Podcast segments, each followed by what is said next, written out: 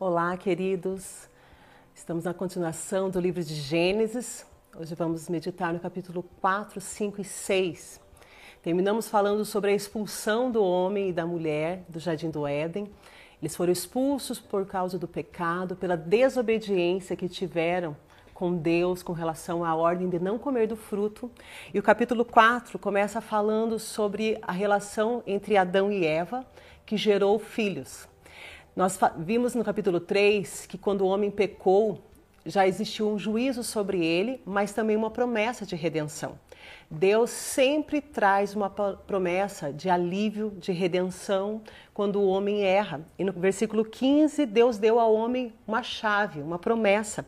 Diz assim: que da semente da mulher viria aquele que pisaria a cabeça da serpente, que faria da descendência da mulher alguém que resgataria o homem do pecado. Mas no capítulo 4, eles estão vivendo um cenário totalmente diferente. Fora do Éden, começando uma família, tendo filhos, a Bíblia cita aqui dois filhos deles, Caim e Abel.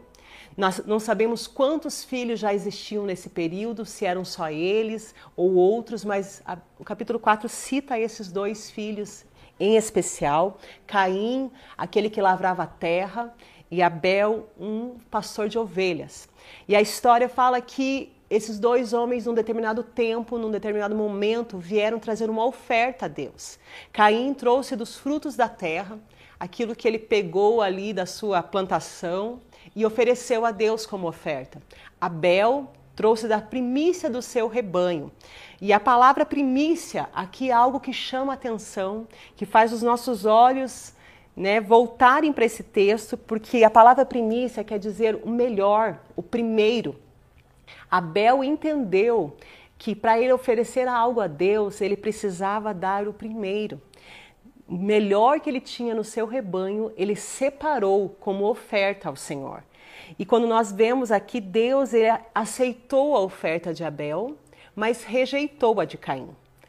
Uma dúvida gera no coração de muitas pessoas que leem esse texto. Se Deus rejeitou a oferta de Caim porque ele não deu a primícia, como seu irmão Abel, ou se Deus rejeitou a oferta de Caim porque Deus já sabia o que estava no coração desse homem. Porque no versículo 6 nós vemos Deus perguntando para Caim: por que, que você está tão furioso? Por que, que você está transtornado? Se você fizer o que é certo, você também vai ser abençoado. Você também, em outras palavras, você também vai receber uma aceitação. Deus estava questionando Caim o porquê ele ficar tão bravo diante da aceitação de Deus com a oferta do seu irmão.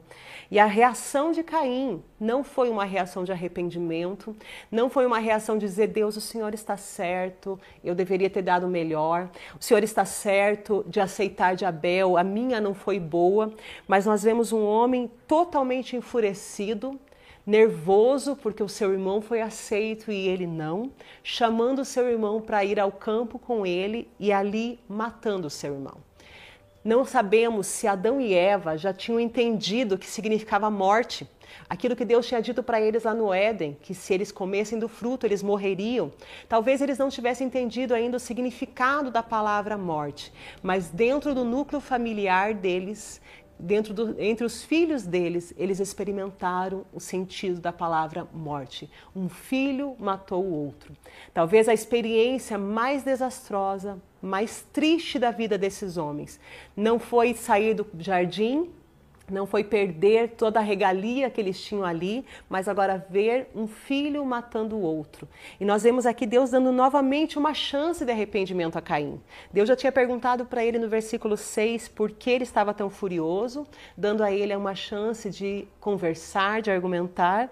E aqui novamente, no versículo 9, Deus dá uma chance. Deus pergunta a Caim: aonde está o seu irmão Abel? Deus estava dando a ele uma chance de se arrepender, de confessar a sua culpa, de voltar atrás naquilo que ele tinha feito diante do Senhor, mas nós vemos uma reação totalmente contrária. Ele diz: Eu não sei. Por que seria eu responsável por meu irmão? Algumas versões dizem: Sou eu por um acaso cuidador do meu irmão, responsável pela vida dele. Caim tem uma reação totalmente grotesca com Deus, totalmente furiosa diante da situação que ele está sendo tratado por Deus. Ele não se arrepende do que fez, não volta atrás, não tenta consertar. E Deus precisa tratar com ele de forma firme. Existiam poucas pessoas ainda na terra e Deus não poderia permitir que Caim fosse morto por outra pessoa, mas Deus permite que ele se afaste. Deus manda ele sair da terra que ele estava vivendo. E ali Caim começa a viver errante, começa a fugir da presença de Deus de certa forma, sendo que isso não é possível. Sabemos que Deus está em todos os lugares, mas ele foge do relacionamento familiar e vai para uma outra terra, começar uma nova vida longe de tudo aquilo que ele tinha causado para sua família, longe de toda a dor que ele tinha trazido para os seus pais. Ele tenta começar uma nova vida. E aqui nós vemos Caim casar-se, né? Cremos que ele casou com uma irmã ou com uma sobrinha dele, sendo que não haviam outros povos sobre a terra, a não ser a família de Adão e Eva. Ele casa com uma dessas mulheres e começa uma nova civilização. De Caim vieram homens que foram pioneiros em, nas suas atividades. Dele vieram os primeiros a criar produtos de metalúrgica, os primeiros a tocar flauta, né? Foi um povo totalmente separado de Deus, um povo que adorava qualquer outra coisa a não ser o Deus que estava sendo ensinado por Adão e Eva. Caim sabia, tinha sido instruído por seus pais, mas criou uma civilização totalmente diferente daquilo que ele tinha sido instruído.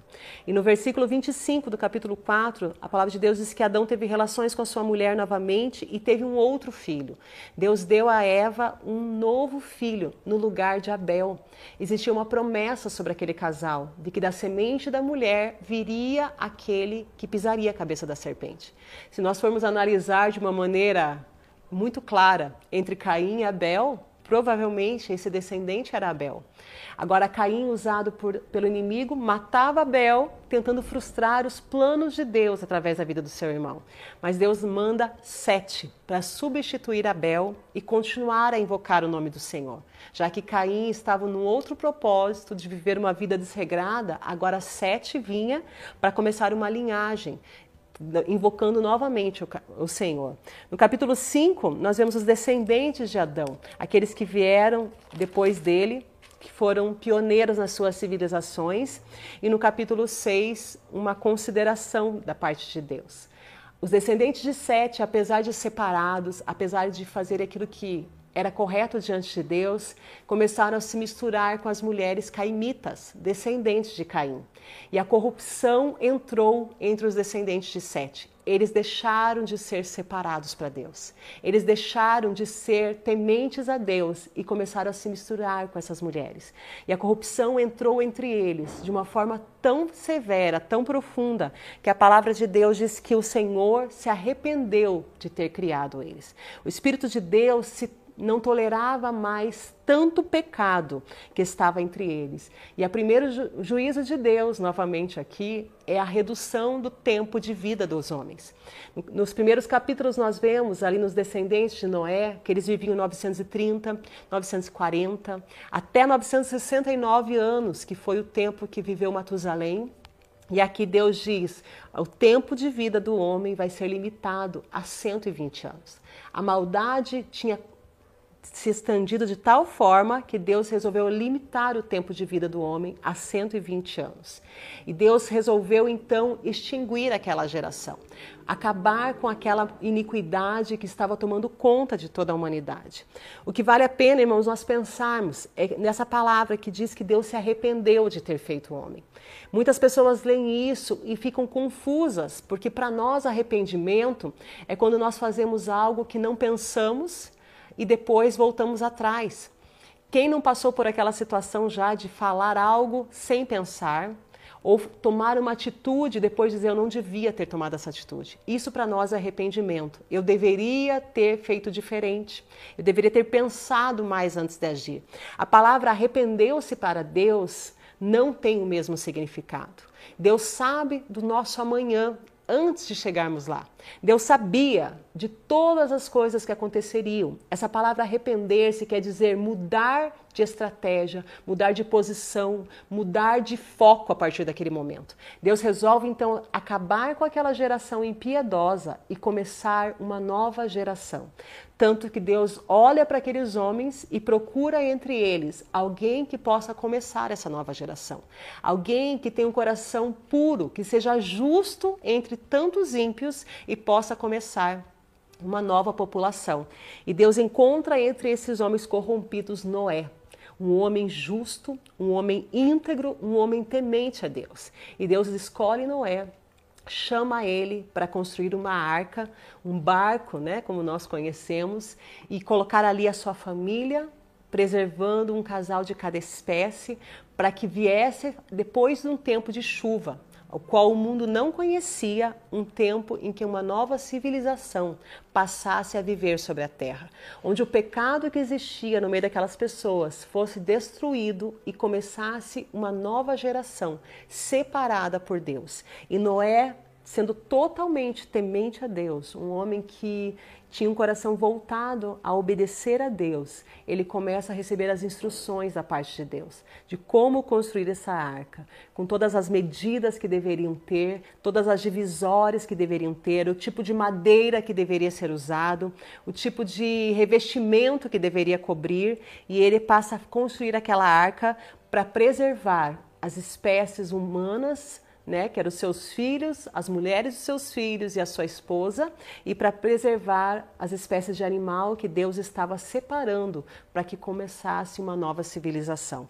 E depois que ele termina toda essa obra, né, num tempo em que nós precisamos entender que não chovia como nos nossos dias.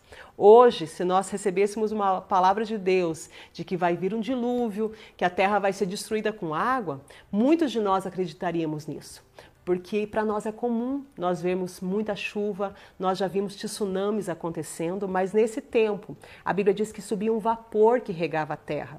Não é com certeza foi tido como louco, como alguém que totalmente sem noção do que estava fazendo, mas ele preferiu ouvir a voz de Deus. Ele preferiu escolher obedecer a Deus. E ele constrói essa arca de acordo com aquilo que Deus determinou, com todas as especificações, com todos os compartimentos deveria ter, e ele coloca para dentro dessa arca os seus filhos, as suas noras, a sua esposa e os animais que Deus tinha determinado. Deus deu cada detalhe para ele para que a sua família fosse preservada. Nós vemos hoje muitas pessoas falando sobre a questão de ganhar o mundo.